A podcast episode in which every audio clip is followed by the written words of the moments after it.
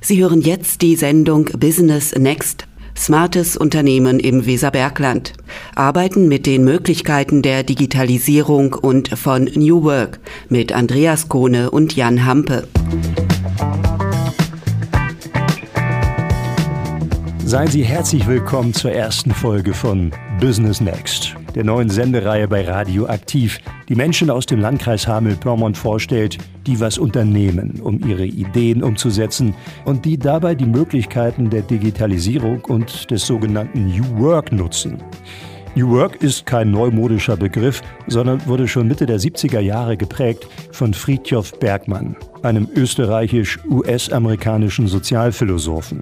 Bergmann entwickelte eine Theorie der neuen Arbeit, in deren Mittelpunkt immer mehr die Bedürfnisse des Menschen stehen, der sich im Idealfall in der Arbeit selbst verwirklichen kann. Arbeiten nach New Work wird vor allem geleitet von Werten wie Freiheit, Sinn und Selbstbestimmung. Dabei schafft die rapide technologische Entwicklung von zum Beispiel Internet und Smartphone immer mehr Möglichkeiten, flexibler zu werden, schafft allerdings auch jede Menge neue Herausforderungen, die der Mensch zu bewältigen lernen sollte. Aber es geht eben nicht um mehr Egoismus, sondern um die Erkenntnis, wie viel wir besser leben, wenn wir mit anderen verbunden sind und das Gemeinwohl pflegen. Daher ist auch Nachhaltigkeit ein wesentlicher Teil von New Work und bedeutet, dass bei allen Entscheidungen die langfristigen Folgen für Umwelt, Menschen und Wirtschaft beachtet werden. Wir wollen in dieser Sendereihe erfahren, vor welchen Herausforderungen stehen Gründer, junge Unternehmerinnen und Unternehmer oder auch alteingesessene Unternehmen, die sich transformieren hier in unserer Region? Was sind ihre Ziele und wie erreichen sie die? Gerade in einer Zeit, die viele ja nun als krisenhaft beschreiben und erleben. Wie überwindet man Hindernisse? Und welche Angebote kann man nutzen, die es auch hier bei uns im Landkreis gibt? Die Sendung will vor allem inspirieren durch die Geschichten von Unternehmerinnen und Unternehmern. Wie haben Sie es geschafft, Ihr Business aufzubauen? Und was kann man von Ihren Erfahrungen lernen, um vielleicht sein eigenes Ding zu machen? Um das Allgemeingültige aus den persönlichen Geschichten zu erkennen und für alle nutzbar zu machen, wird uns in jeder Folge ein Mann begleiten, der selbst erfolgreicher Unternehmer ist. Dr. Andreas Kohne. In dieser ersten Folge steht er im Mittelpunkt, damit wir gemeinsam wesentliche Aspekte kennenlernen, die für Unternehmende elementar sind, um sich für die Gegenwart und Zukunft fit zu machen. Er ist Experte für digitale Zukunft. Er ist Trainer, Speaker und Berater mit Fokus auf Business Development was er als Geschäftsfeldentwicklung übersetzt. Er ist Autor von inzwischen zwölf Fachbüchern zu den verschiedenen Aspekten der Digitalisierung. Gerade ist die dritte Ausgabe seines inzwischen zum Standardwerk gewordenen Buches Business Development erschienen. Außerdem, und das freut mich besonders, ist er vor drei Jahren aus dem Ruhrpott nach Hessisch-Oldendorf gezogen. Wir begrüßen im Studio bei Radioaktiv Dr. Andreas Kohne. Hallo Jan, vielen Dank, dass ich da sein darf. Andreas Kohne wird uns im Laufe der Sendung außerdem verraten, wie wir es schaffen, eine Krise als Chance zu nutzen. Ich bin Jan Hampe und habe die Freude, durch diese Sendung zu führen. Und Dr. Andreas Kohne, der vertritt eine starke These. Jede Krise ist auch eine Chance. Ja, dabei wünscht sich doch eigentlich kein Mensch freiwillig eine Krise. Allerdings weiß wohl jeder, dass das eigene Leben nach Veränderung oft besser geworden ist, wenn man nämlich die Krise überstanden hat. Wie genau das gelingen kann, wie eine Krise unser Leben vielleicht sogar besser machen kann, wie sie ein Unternehmen besser machen kann, wie eine Krise für Sie zur Chance wird, das sagt uns heute Andreas Kohne. Andreas, bevor du uns die Antwort darauf gibst, wie bist du dahin gekommen, wo du heute bist? Ja, das ist eine gute Frage. Ich war früh sehr schnell begeistert von allen Digitalthemen. Ich bin 1983 geboren, also noch ein Kind, das vor der, wie man so schön sagt, Digitalisierung sozialisiert wurde. Aber in einer Zeit in meinem jugendlichen Alter war, als dann doch die Heimcomputer zu Hause überall aufpoppten, als die ersten Freunde von mir ein Modem zu Hause hatten und dann so die ersten kleinen Schritte im Internet gegangen werden konnten. Und das fand ich einfach unglaublich interessant, unglaublich spannend spannend, ich wollte das verstehen und ich wollte dabei sein. Und habe mich dann sehr früh damit auseinandergesetzt, was steckt eigentlich in einem Computer drin, einfach mal aufschrauben, mal reingucken, sich mal mit dem Internet verbinden und habe dann angefangen, ein bisschen zu programmieren und bin dann sehr schnell im Bereich der IT auch kleben geblieben, wie das so vielen Leuten dann passiert ist und habe mich auch frühzeitig schon während meiner Schulzeit dafür entschieden, dass ich auf jeden Fall Informatik studieren werde. Und als gebürtiger Essener habe ich dann in Dortmund an der jetzigen Technischen Universität Dortmund klassische Informatik, also das nennt sich dann Kerninformatik, das ist so der gegenüber dem Teil, der eher Richtung Anwendungsentwicklung ist. Der theoretischere Teil habe ich dann klassische Kerninformatik studiert und nebenbei noch BWL studiert, also Betriebswirtschaftslehre, um einfach auch noch so ein bisschen zu verstehen, wie funktioniert Wirtschaft und wie funktioniert Digitalisierung im Bereich der Wirtschaft, wie beeinflusst sich das gegenseitig. Und habe dann kurz bei IBM im Forschungs- und Entwicklungslabor in Böblingen, also im schönen Schwabenländle gearbeitet und gewohnt, südlich von Stuttgart. Habe dort meine Diplomarbeit geschrieben und bin dann zu einem großen IT-Unternehmen nach Dortmund gewechselt und habe dort jetzt fast 15 Jahre gearbeitet in unterschiedlichsten Rollen, die mich aber in den letzten zehn Jahren immer mehr in den Bereich Business Development, also Geschäftsfeldentwicklung gebracht haben. Ich habe als Assistent der Geschäftsführung gearbeitet, ich habe im Vertrieb gearbeitet, ich habe im Management gearbeitet und ähm, habe mich aber immer dafür interessiert und damit auseinandergesetzt, wie ich mit Hilfe von nicht nur Digitalisierung, aber natürlich auch Digitalisierung Geschäftsmodelle beeinflussen kann, wie ich neue Geschäftsmodelle kreieren kann, wie ich dann aber auch mich um das Thema Marketing, um das Thema Vertrieb, um das Thema Partnermanagement kümmern kann, damit gemeinsam mehr daraus wird. Und das habe ich für mich dann destilliert und für mich dann vor vielen Jahren auch den Begriff Business Development gefunden und habe dann angefangen 2016 2016 auch das erste Mal in die erste Auflage meines Buchs zu überführen. Und äh, du hast es ja gerade schon gesagt, inzwischen gibt es die dritte Auflage. Und inzwischen bin ich selbstständiger Unternehmensberater, helfe Unternehmen, die Chancen der Geschäftsfeldentwicklung zu ergreifen, indem ich helfe, Business Development Prozesse in den Unternehmen aufzubauen, zu verankern, zu optimieren. Ich bilde das entsprechende Personal aus und begleite natürlich auch im Tagesgeschäft. Und du bist zu uns aus der Großstadt Dortmund ins Weserbergland gekommen. Du lebst jetzt in Hessisch-Oldendorf. Steckt in der Digitalisierung auch gerade eine große Chance für unsere Region, die ja doch eher ländlich geprägt ist? Du hast nun so ein großes Business aufgebaut, hast so viele Verbindungen, aber du lebst und arbeitest ja jetzt hier im Landkreis. Genau, das äh, hat am Anfang viele Leute überrascht, war für mich aber nur eine logische Konsequenz von dem, was ich im Vorfeld schon gesehen habe, wie moderne Arbeit, du hast es am Anfang auch als New Work bezeichnet, wie das funktionieren kann.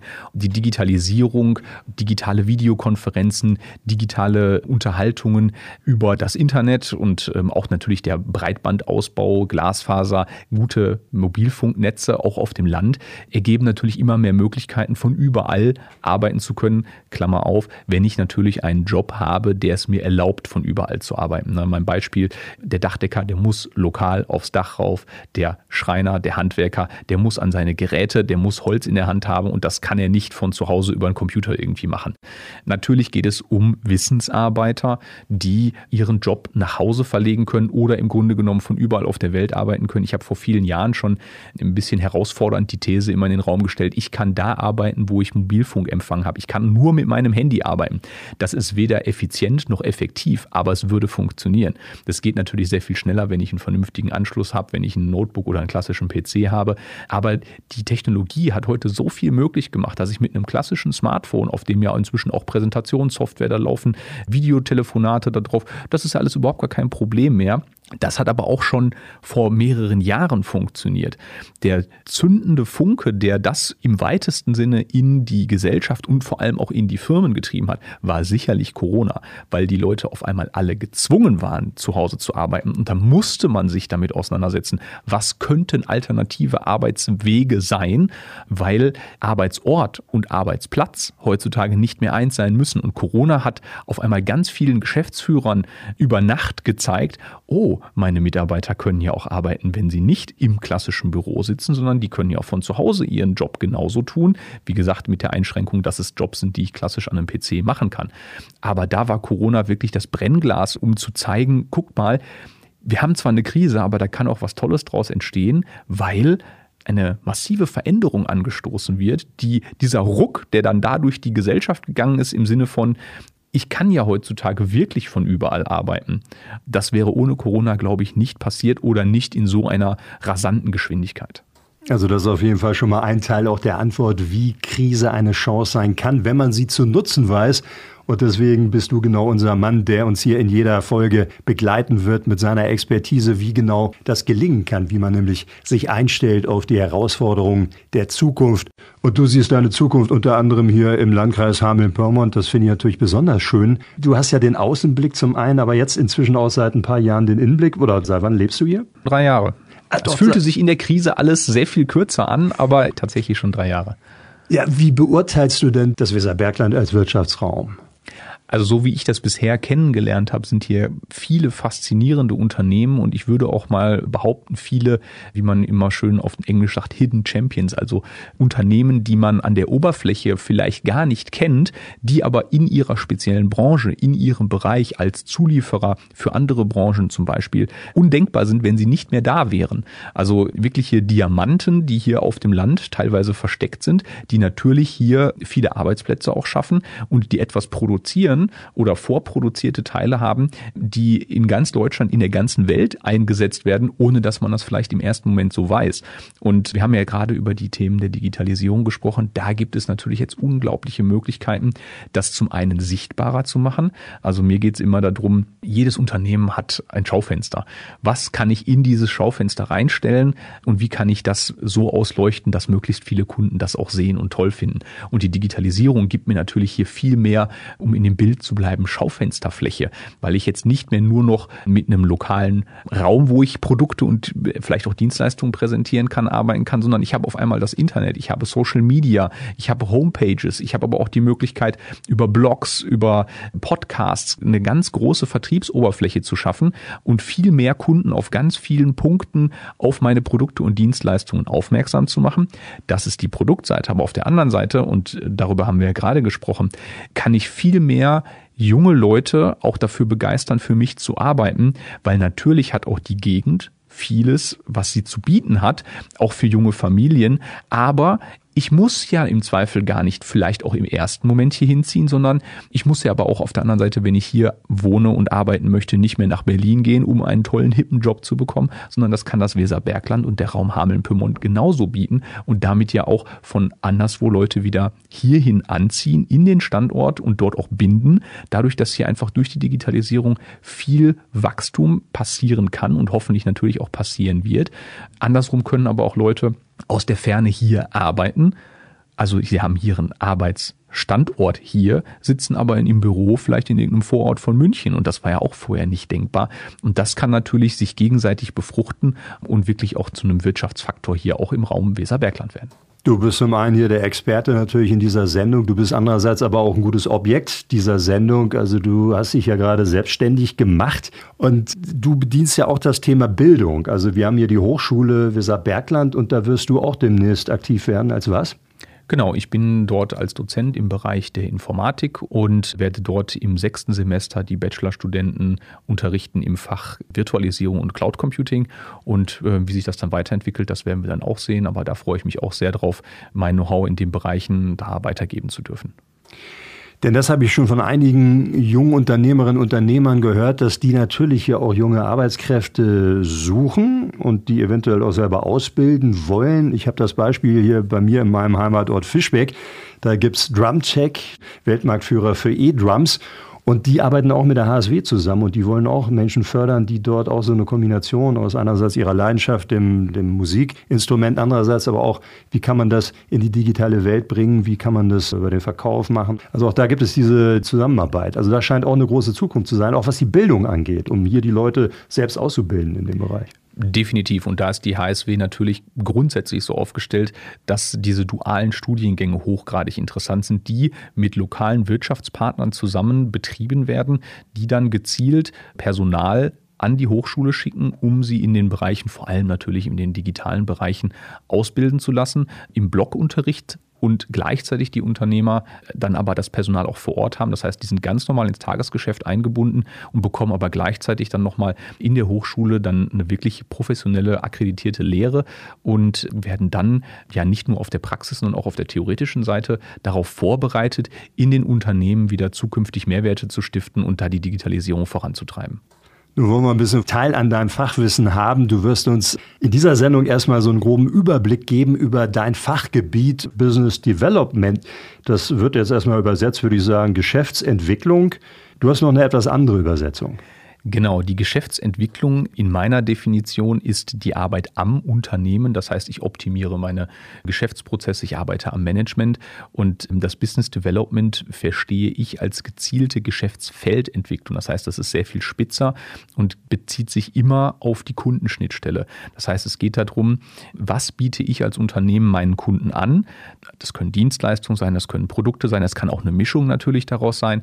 Und das Business Development ist jetzt oft der Schnitt Schnittstelle zwischen der Verwaltung, also dem Management, dem Vertrieb, dem Marketing, der Produktion und auch der Innovationsabteilung, um zu sagen, wie können wir das, was wir an der Kundenschnittstelle wirklich unseren Kunden anbieten, so aufstellen, dass es heute, morgen und auch in drei Jahren noch relevant am Markt ist, dass die Kunden das nachfragen, dass die Kunden das kaufen, weil nur dann ist ein Unternehmen ja relevant. Ich kann ja tolle Produkte haben, aber wenn der Markt sich zum Beispiel durch eine Krise über Nacht verändert und keiner mehr meine Produkte und Dienstleistungen kaufen kann oder möchte oder es Zulieferungsschwierigkeiten gibt, dann darf ich mich heutzutage als Unternehmen da schnell, wie man so schön sagt, agil neu aufstellen. Und diese Denkweise überhaupt erstmal in Unternehmen hereinzubringen, das ist ein ganz großer Auftrag, den ich mir selbst gegeben habe. Und das muss auch in einem Unternehmen vielleicht gar nicht Business Development genannt werden, sondern mir geht es darum, diese Bewusstheit in Unternehmen zu schaffen, ich bin nicht mehr fertig und ich kann heutzutage nicht mehr fertig sein, sondern ich muss mich auf einen Weg begeben, dass ich verstehe, was möchte der Markt eigentlich und wie kann ich dem Markt das liefern. Und mein Anspruch ist es immer, der beste Problemlöser meiner Kunden zu sein. Und wenn ein Unternehmen das schafft, dann ist es ein relevanter Spieler auf dem Markt und Business Development liefert die Prozesse, Methoden und Werkzeuge, das immer wieder zu tun und das Mindset, also dieses Verständnis, der Weg ist ab jetzt das Ziel, weil ich kann nicht mehr ankommen. Ich bin als Unternehmen in den Zeiten der Globalisierung, der Digitalisierung und der anhaltenden Krisen, bin ich einfach nicht mehr fertig. Und wer das glaubt, der wird ganz schnell über Nacht abgehängt. Also es besteht auf jeden Fall eine Notwendigkeit, sich weiterzuentwickeln. Das betrifft natürlich jeden einzelnen Menschen von uns, aber es betrifft vor allem Unternehmen, die bestehen bleiben möchten und die sich vielleicht weiterentwickeln wollen. Und da stecken so viele Chancen drin. Nun hast du schon einige Unternehmen dabei begleitet. Hast du mal ein Beispiel, wo das gelungen ist? Ich nehme ein Beispiel. Maschinenbauer liefert Maschinen. Ähm, das kann jetzt zum Beispiel, ich sage mal, eine Waschmaschine sein. Heutzutage kann ich meinem Kunden einfach eine Waschmaschine verkaufen. Dann habe ich das Gerät sozusagen über den Tresen geschoben. Der Kunde stellt sich das hin und benutzt das und vielleicht geht es irgendwann mal kaputt. Der Kunde kriegt das mit, ich kriege das vielleicht gar nicht mehr mit und irgendwann wird das Gerät entsorgt. Was ich aber heutzutage machen kann, ist, dass ich mit relativ geringem Aufwand meine Geräte intelligent, also neudeutsch smart machen kann, indem ich kleine Geräte einbaue, die zum Beispiel überwachen, was passiert mit der Maschine, wie wird die eingesetzt, wie viel Wasser verbraucht die, wird Kalk angesetzt, ähm, bis das geht so weit, dass ich definieren kann, wie klingt eine Maschine, wenn sie im Normalbetrieb ist? Und dann kann ich detektieren, wenn die Trommel anfängt unrund zu laufen und solche Geschichten. Das funktioniert wunderbar heutzutage, unterstützt mit künstlicher Intelligenz. Und dann kann ich meine Geräte nach und nach smart machen, sammle die Daten, die bei meinen Kunden generiert werden, lerne daraus, wie Kunden meine meine Geräte einsetzen, kann daraufhin zum Beispiel die Software, die auf meinen Maschinen laufen, optimieren, um mehr das zu unterstützen, was die Kunden wirklich machen. Weil das, was ich mir als Produzent im Vorfeld überlege, wie meine Maschinen eingesetzt werden, ist möglicherweise nicht das, wie die Kunden das nachher machen. Und gleichzeitig kann ich darüber erkennen, wann Maschinen Fehler haben, wann Maschinen Wartung brauchen und kann proaktiv meinen Kunden Mehrwertservices anbieten, kann damit mehr Geld verdienen und gleichzeitig dafür sorgen, dass meine Kunden weniger Probleme haben, weil ich ja schon im Vorfeld weiß, wann eine Maschine vielleicht zukünftig ein Problem haben könnte und ich kann das beheben, bevor der Kunde wirklich einen Ausfall hat.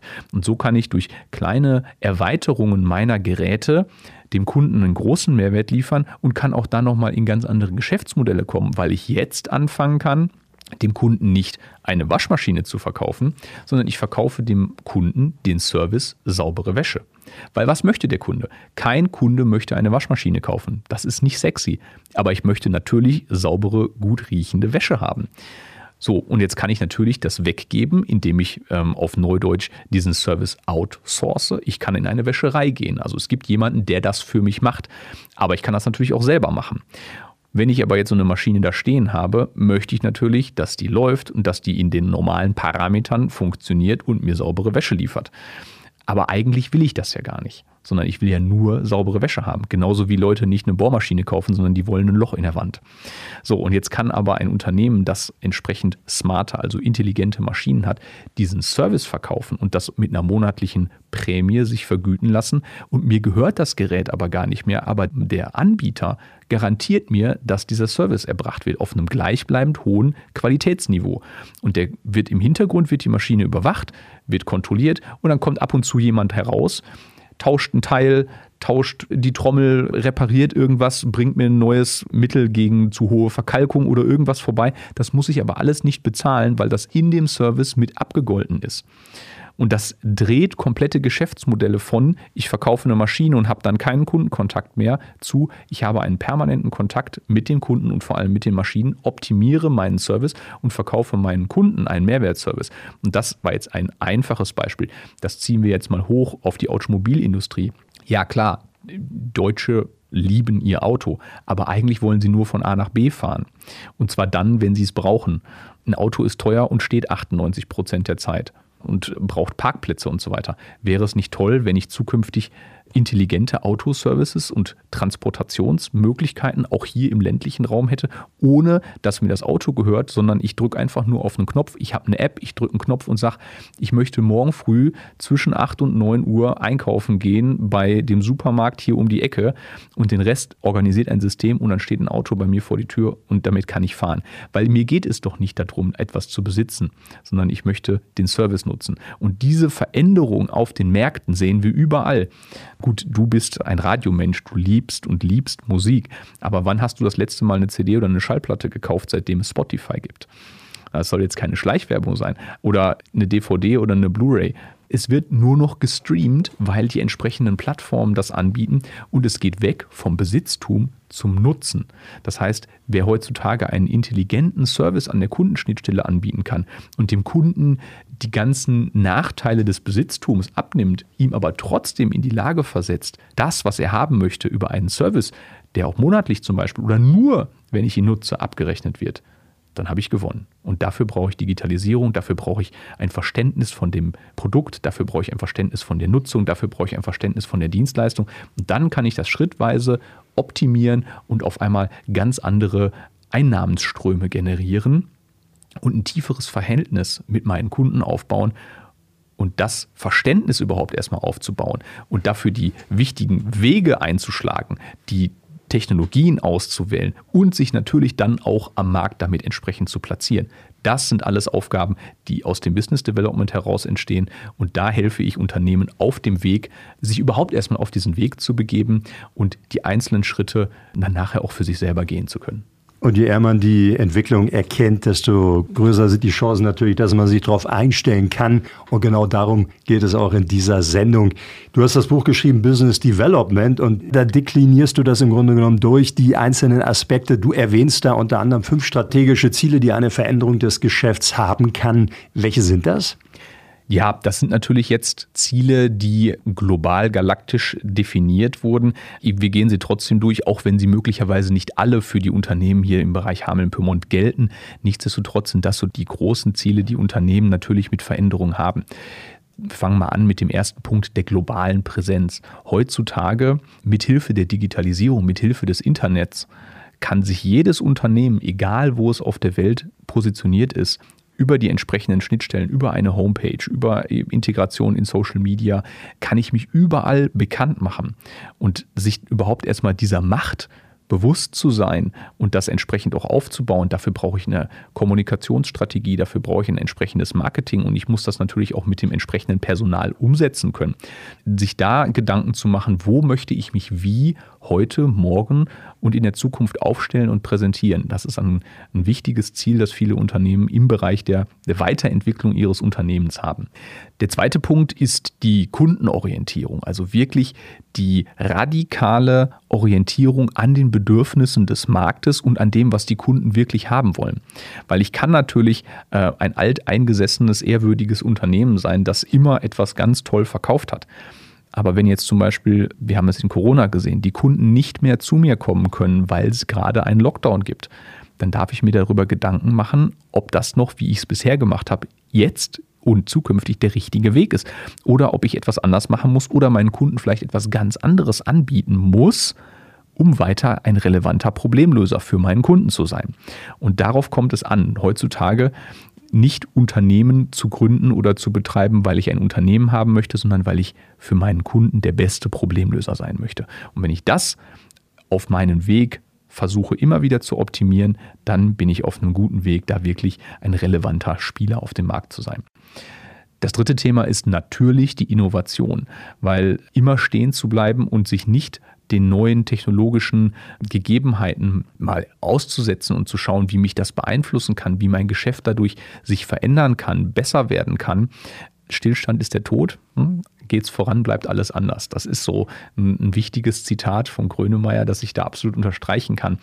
Weil wir haben das gerade schon mal besprochen. Wer glaubt, einmal etwas zu schaffen und dann fertig zu sein, das funktioniert heutzutage nicht mehr. Dafür ist der Markt zu schnelllebig geworden. Die Digitalisierung verändert über Nacht ganze Märkte. Wir haben das, ähm, eins meiner klassischen Beispiele ist, da wirst du dich auch noch dran erinnern, die Erfindung des Dateiformats MP3. Die Plattenbranche, die Musikbranche, vorher ein unglaublich starker Spieler am Markt, hat vollkommen unterschätzt, was die Digitalisierung für eine Macht hat. Und dann kam eine Firma namens Apple aus Amerika und hat mir mit dem iPod ein Gerät gegeben, mit dem ich meine komplette Plattensammlung auf einmal in der Hosentasche immer bei mir dabei hatte.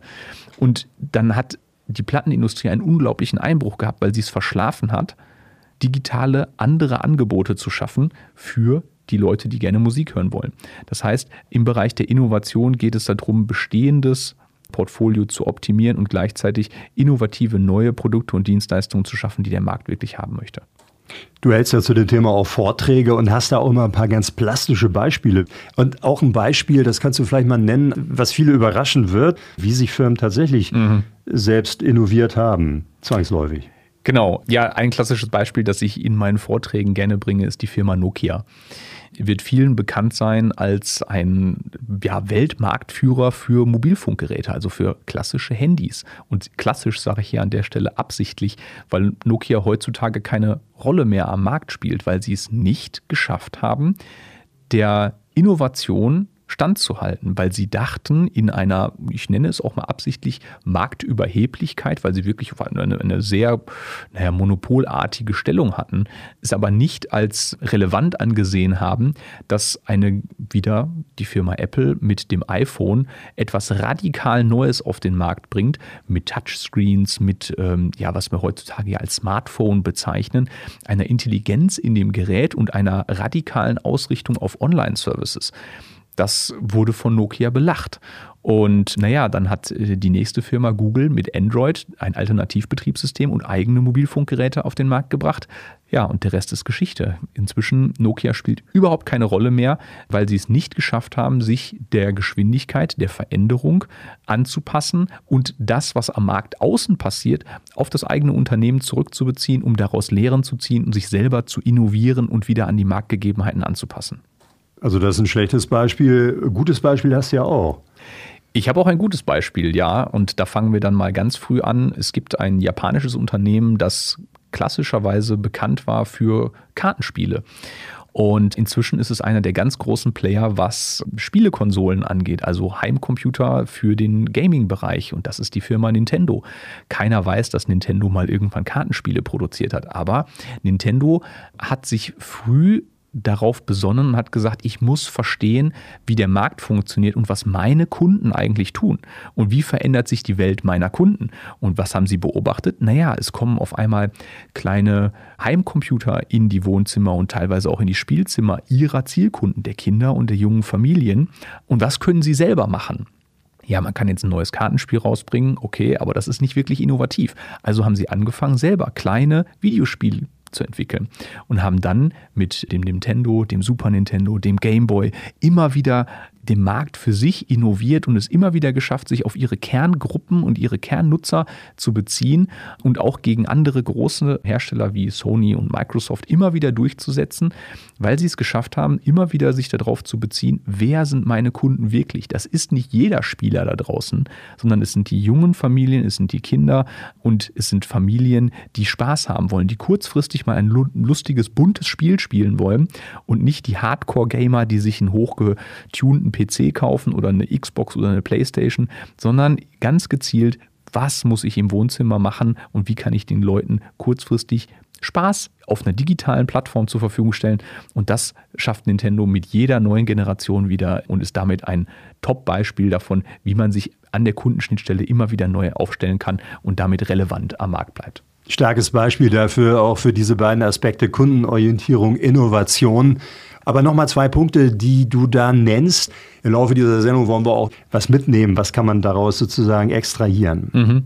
Der vierte Punkt ist die Wendigkeit, also die Agilität und Flexibilität eines Unternehmens, weil heutzutage durch die Geschwindigkeit ich als Unternehmen agil bleiben muss und zwar nach innen und außen. Und ich habe heutzutage nicht mehr das Ziel als Unternehmen, auf das ich ziele und ähm, wo ich dann nachher messen kann, okay, das habe ich erreicht. Ja, klar, das gibt es, aber meine Ziele bewegen sich heutzutage. Und ich muss verstehen, dass die Projekte und Prozesse, die ich definiere und die ich aufsetze, so flexibel sein müssen, dass ich auch auf dem Weg nachjustieren kann und nicht einfach nur ein Projekt definiere und das von A bis Z nach Plan durcharbeite und komme dann nachher bei etwas aus, was ich gar nicht mehr gebrauchen kann. Sondern ich muss einfach verstehen heutzutage, ich muss wendig sein als Unternehmen, ich muss auch mal einsehen, dass etwas nicht funktioniert und wenn ich etwas mache, was funktioniert, dann bitte mehr davon oder so weit wieder anpassen, dass es weitergeht. Und der letzte Punkt wird auch, glaube ich, niemanden überraschen. Das ist der Bereich der Nachhaltigkeit. Das ist natürlich, wenn man sich die globale Entwicklung, globale Erwärmung, die ganzen Probleme, die wir mit der leider ja auch in der Natur haben, die viel durch den Mensch gemacht ist, kommen wir jetzt in den Bereich, uns viel mehr darüber Gedanken zu machen, wie kann ich nachhaltiges Geschäft für mich generieren. Und Nachhaltigkeit zum einen wie kann ich das mehr oder weniger im Einklang mit der Umwelt machen, aber wie kann ich auch nachhaltiges Geschäft schaffen, das ich jetzt aufsetze und was mich über viele Jahre tragen kann, ohne zu schaden und trotzdem einen Mehrwert zu schaffen. Wenn dann das ähm, mal bis zum Ende durchgedacht hat, da entstehen auch nochmal ganz viele Chancen und Möglichkeiten, auf eine ganz andere Art und Weise auch Geschäft zu betreiben wird immer wichtiger, dieser Aspekt. Und ganz besonders spannend natürlich, weil das auch eingefordert wird inzwischen. Früher hat man da gar nicht so groß drauf geachtet. Heute ist das ein wichtiger Aspekt, der zum einen natürlich die Umwelt schonen soll, unseren Lebensraum, aber andererseits natürlich auch eine neue Chance ist, wie du es auch gerade sagst, auch für viele Firmen, sich da zu profilieren. Wir wollen ja nun eine immer lebenswertere Zukunft haben und äh, nicht die Grundlagen abbauen. Also es sind einige Ziele, die man anstreben kann und wie einem das gelingt, das werden wir auf jeden Fall im Laufe dieser Reihe rauskriegen. Und es klingt alles logisch und notwendig, es muss also viel passieren, aber jeder kennt das ja von sich selbst, man verändert sich nur, wenn man wirklich muss und macht es oft erst, wenn es fast zu spät ist. Daher, ja, wie können Veränderungen erfolgreich umgesetzt werden? Das ist dein Business, Business Development. Du gehst in deinem Werk auch auf die Erfolgsfaktoren ein. Da werden zwölf Erfolgsfaktoren nach Gerkhardt und Frei beschrieben. Wir wollen die nicht alle äh, nennen. Wir werden sie wahrscheinlich im Laufe der äh, Sendereihe vielleicht sogar mal kennenlernen, weil das schon spannend ist. Aber hast du mal exemplarisch vielleicht drei besonders wichtige? Also Andreas Kohne hat in seinem Schriftzug Innovation, Transformation, Kommunikation als die drei Begriffe, die das ganz gut umreißen, dein Programm. Genau. Innovation, Transformation und Kommunikation. Das beschreibt zum einen meinen Weg und meine Erfahrungen, die ich bisher gemacht habe und fasst aber auch sehr gut zusammen, was ich auf dem Weg mit meinen Kunden, mit den Unternehmen und auch den Behörden durchlebe. Das Thema Innovation, dass man sich auf den Weg begeben muss, das haben wir ja schon besprochen. Transformation werden wir sicherlich auch noch drauf eingehen. Das sind Themen wie New Work, das sind Themen wie Agilität, das sind kulturelle Fragen, die, wir haben gerade über das Thema Innovationskultur, Fehlerkultur gesprochen, das sind sicherlich Themen, die die wir auch im Rahmen der Serie nochmal aufgreifen werden. Und der letzte Teil, der mir in den letzten Jahren immer wichtiger geworden ist, ist der Teil der Kommunikation. Weil nur dadurch, dass ich mir als Unternehmen auferlege, mich zu verändern und Veränderung in mein Unternehmen oder auch in eine Behörde gieße, das ist ja so auf Neudeutsch spricht man ja von einem Change, also ich habe ein Veränderungsprojekt, das aber nur der Veränderung willen in das Unternehmen gekippt wird, erzeuge ich Abwehrhaltungen bei dem Faktor, der leider oft ausgelassen wird im Bedenken, und das ist der Faktor Mensch. Deswegen sage ich, es ist ganz wichtig, Kommunikationsmaßnahmen mit aufzusetzen, um kommunikativ zum einen nach innen meine Mitarbeitenden zu begeistern, mitzunehmen und zu sagen, wir machen nicht Digitalisierung weil Digitalisierung gerade wichtig ist. Digitalisierung ist kein Selbstzweck. Agilität ist kein Selbstzweck, sondern ich habe ein Ziel, das zahlt auf meine Vision, das zahlt auf meine Strategie ein. Und ich mache das nicht gegen meine Mitarbeiter, sondern ich möchte das mit meinen Mitarbeitern für die Mitarbeiter gestalten. Also es ist ein integrativer partizipativer Prozess und den muss ich aufsetzen, kommunikativ begleiten und dann kann dann Erfolg daraus werden. Und der zweite Schritt natürlich, und da werden wir sicherlich auch noch viel drüber reden, ist die Kommunikation nach außen. Ich habe heutzutage ganz andere Möglichkeiten zu erklären, was ich tue, warum ich es tue. Ich habe viel mehr digitale Plattformen, Möglichkeiten vom Social Media über Podcasts, über ich kann ins Radio gehen, ich kann auch klassisch im Print noch arbeiten, aber ich muss das machen, was meine Kunden erreicht und kann die dann mitnehmen auf meinem Weg, weil ich natürlich sage, ich positioniere ein Unternehmen so, dass es meinem Kunden einen Mehrwert liefert und ich kommuniziere nach innen, warum sich das deswegen verändern muss und nehme damit alle mit. Und das ist auch oft der Punkt, der am häufigsten genannt wird, also bei Unzufriedenheit im Unternehmen, dass es mangelt an der Kommunikation. Man hört das ja immer wieder. Dabei ist es ja eigentlich so naheliegend. Man kann sich das ja selbst vorstellen. Nun sind die Herausforderungen, vor denen Unternehmerinnen und Unternehmer stehen, ja angesichts der zunehmenden Komplexität der Welt scheinbar eine Herkulesaufgabe. Und lineares Denken führt da oft nicht zum Ziel. Also sie müssen sowohl ihr bestehendes Portfolio optimieren und sollen dann auch noch in einem unsicheren Umfeld innovieren. Nun kann man dieses Phänomen fassbar machen. Du beschreibst das auch in deinem Buch Business Development mit dem Begriff VUCA. Das ist die Bezeichnung, wie man planen kann in einer unplanbaren Welt. Genau, also VUCA, der Begriff an sich, kommt vom amerikanischen Militär und ist damals entwickelt worden, um die Situation nach dem Fall des Eisernen Vorhangs zu beschreiben, als die ganze Welt in einem Umbruch war und ganz viel Komplexität auf einer politischen, auf einer wirtschaftlichen Ebene dazugekommen ist und sich erstmal eine neue Weltordnung bilden musste. Das ist natürlich aus dem Englischen kommt ein englisches Akronym und das V steht für Volatilität, also die Flüchtigkeit. Ich kann heutzutage die Situation nicht mehr so einfach greifen. Und es ist nicht etwas so, man würde jetzt sagen Fleisch oder Fisch, sondern heutzutage durch die schnellen Veränderungen, durch Krisen, durch Globalisierung, Digitalisierung verändert sich ein Markt, verändert sich äh, mein Umfeld so schnell, dass ich darauf ganz anders schauen muss und mich darauf einstellen muss, dass etwas, was ich heute mit A bewerte, morgen vielleicht B sein kann. Und darauf muss ich mein Unternehmen ausrichten. Das U steht für Unsicherheit, also Uncertainty auf Englisch. Das zahlt auf das Gleiche ein. Ich kann nicht mehr sicher sein, wenn ich mein Unternehmen solide aufgestellt habe, wenn es gut finanziert ist, wenn der Maschinenpark vernünftig funktioniert, wenn ich genug Angestellte habe. Bedeutet das aber heutzutage nicht mehr, dass ich morgen noch gutes Geschäft machen kann, weil sich der Markt drumherum verändert. Dann kommt eine Krise oder mir fehlen die Rohstoffe oder wir haben das mit der Ever Given erlebt, ja, dann läuft auf einmal ein großes Schiff in einer Krisensituation noch auf Grund und ich kann nicht mehr produzieren. Wie kann ich darauf heute reagieren? Das C steht für Complexity, also Komplexität. Viele Menschen verwechseln das immer so ein bisschen. Es gibt kompliziert kompliziert ist etwas, das ähm, hat aber eine Struktur, die kann ich verstehen. Ich kann mir darüber ein Buch kaufen, ich kann das auseinandernehmen, um zu verstehen, wie die einzelnen Teile sich gegenseitig beeinflussen. Und ich habe aber auch ein geregeltes Input-Output, also Eingabe- und Ausgabeverhalten. Das heißt, wenn ich X mache, passiert immer Y und ich kann mich darauf verlassen. Aber wenn etwas komplex ist, dann ist es nicht mehr unbedingt verständlich, was da passiert. Also wir sprechen da von einer klassischen Blackbox. Ich tue etwas rein und dann passiert passiert etwas, das ich nicht mehr überschauen kann und dann kommt hinten etwas raus. Und es kann sein, dass ich beim ersten Mal A rausbekomme, beim zweiten Mal B, aber ich verstehe den Zusammenhang nicht mehr, warum das so ist. Und darauf muss ich mich heutzutage einstellen, dass einfach die Umgebung um mich herum komplex ist und ich, obwohl ich mich immer gleich verhalte und ich sag mal einen vernünftigen Business betreibe, dass es heute funktioniert und es morgen nicht mehr funktioniert. Und das letzte ist das A, das steht für die Ambiguität, also die Mehrdeutigkeit. Etwas ist heutzutage nicht mehr schwarz, nicht mehr weiß, nicht mehr Fleisch, nicht mehr Fisch, sondern ich muss verstehen, es gibt keine deutlichen Anzeichen mehr dafür, dass ich auf dem richtigen Weg bin, sondern ich muss mich, äh, auf Englisch sagt man fail forward, also ich muss mich nach vorne mit Fehlern bewegen. Ich muss Sachen ausprobieren und ich muss damit rechnen, dass es Fehler gibt, die finanziell, die personell, die auf meine Ressourcen negative Einflüsse haben. Aber wenn ich das nicht tue, bleibe ich stehen und das ist das Schlimmste, was ich machen kann. Also muss ich damit leben, mit dieser Unsicherheit, mit der Mehrdeutigkeit, mit der Komplexität und mit der Flüchtigkeit, um mein Unternehmen so aufzustellen, dass ich dann trotz dieser VUCA-Welt, in der ich mich bewege, dass ich trotzdem gezielt nach vorne komme und gezielt heißt zu wissen, ich muss mich nach vorne bewegen, aber worauf ich genau ziele, das definiere ich jedes Mal auf dem Weg wieder neu. Auf die zunehmende Komplexität der Welt können sich Unternehmerinnen und Unternehmer, aber eigentlich auch wir alle einstellen, wenn wir die Lage annähernd richtig einschätzen. Das Problem kann gefasst werden mit Begriffen, die abgekürzt zusammen das Wort VUCA ergeben.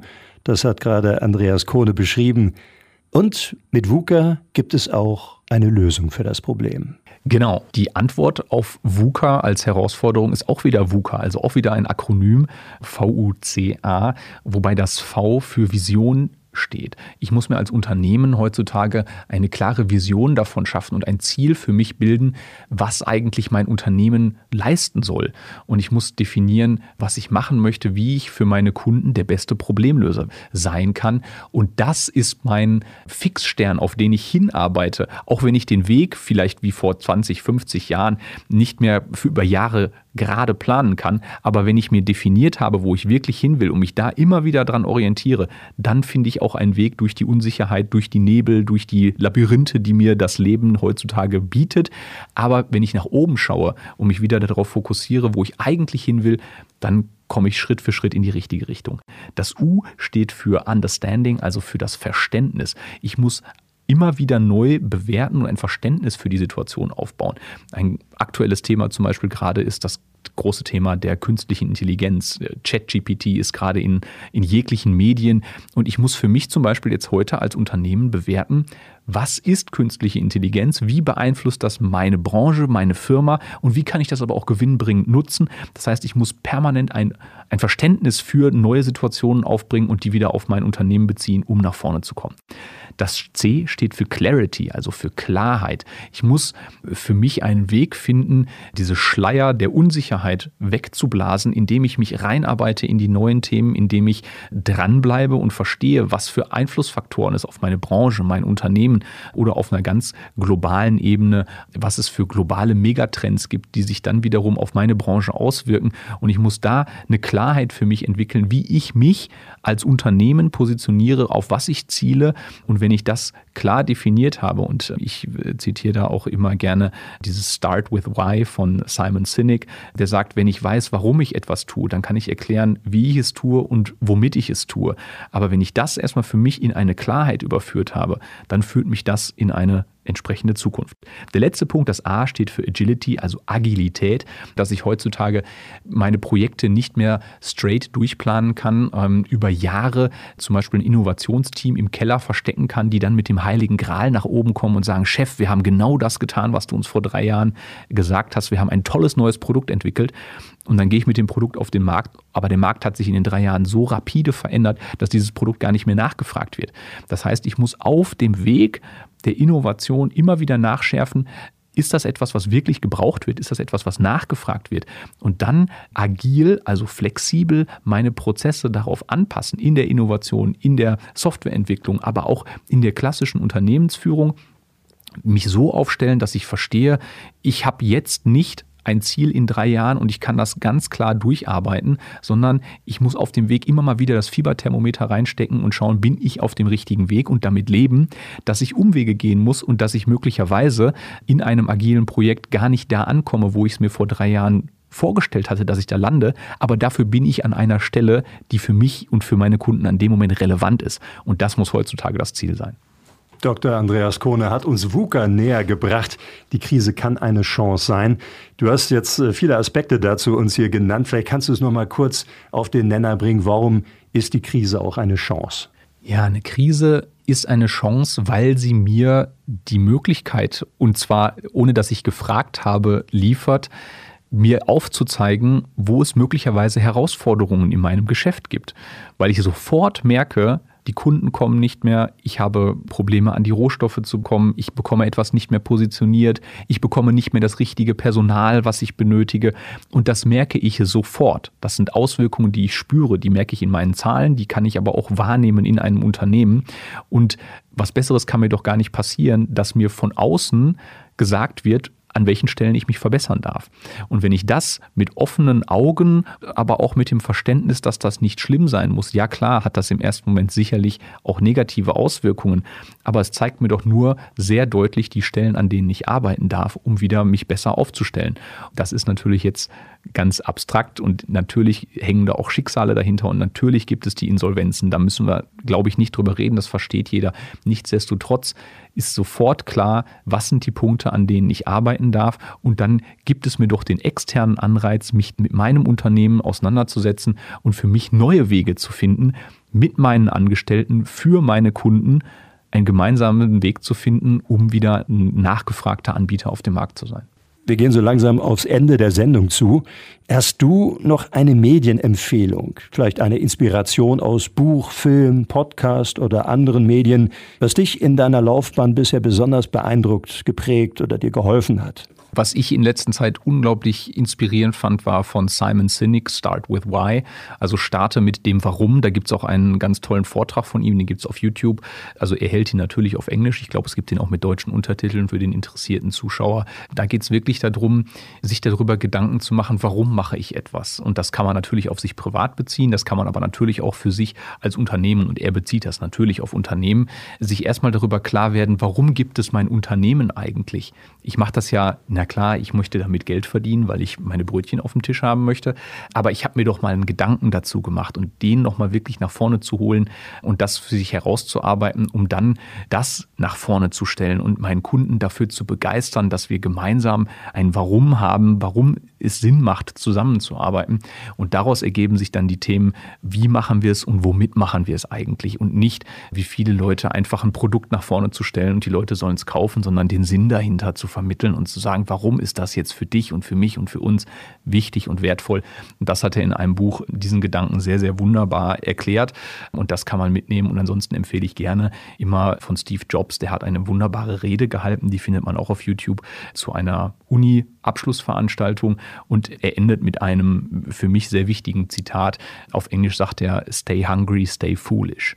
Also das kann man schwerlich wörtlich auf Deutsch übersetzen, aber es bedeutet im Endeffekt, hört nicht auf, euch für die Welt zu interessieren, hört nicht auf, weiterzudenken und versucht alles zu verstehen, versucht weiter Informationen und Erlebnisse zu sammeln und ja, lebt euer Leben sozusagen. Und ähm, das war etwas, was mich unglaublich motiviert hat und das bringt mich dazu, auch weiter Fachliteratur zu lesen, mich weiter auszutauschen und einfach für mich zu wissen, dass es mir auch Spaß macht, nicht aufzuhören, weiterzukommen. Das hat ihn inspiriert und das soll auch Sie im Idealfall inspirieren. Simon Sinek und die Rede von Steve Jobs. Das war die Rede von Andreas Kohne. Herzlichen Dank. Könnt natürlich auch seine Bücher lesen. Das neueste Business Development. Das wird uns hier noch weiter beschäftigen. Ja, und wir haben es eben gerade gehört. Sinn. Finden Sie Ihr Warum und Ihren Sinn. Den Sinn hat der Mann gefunden. Und er hat das gemacht, was Steve Jobs da gefordert hat. Ja, ganz herzlichen Dank, Andreas Kohne. Vielen lieben Dank. Vielen Dank, Jan. Hat mir sehr viel Spaß gemacht. Ich freue mich auf unsere weiteren Sendungen. Ich freue mich auf den Inhalt und ich freue mich darauf, dass wir erklären, wie wir uns gemeinsam auch als Region, als Unternehmen hier auf den Weg machen können und ja, allen Mut machen können, sich mit den neuen Themen Digitalisierung, New Work, Business Development auseinanderzusetzen und die Vorteile für das eigene Unternehmen und für die Region zu sehen. Ja, ich freue mich auf den Austausch, freue mich natürlich auf das Feedback und allen eine gute Zeit. Und wir freuen uns, wenn Sie wieder mit dabei sind in der nächsten Ausgabe von Business Next. Aus dem Studio bei Radioaktiv verabschieden sich Andreas Krone. Ich bin Jan Hampe. Bleiben Sie inspiriert.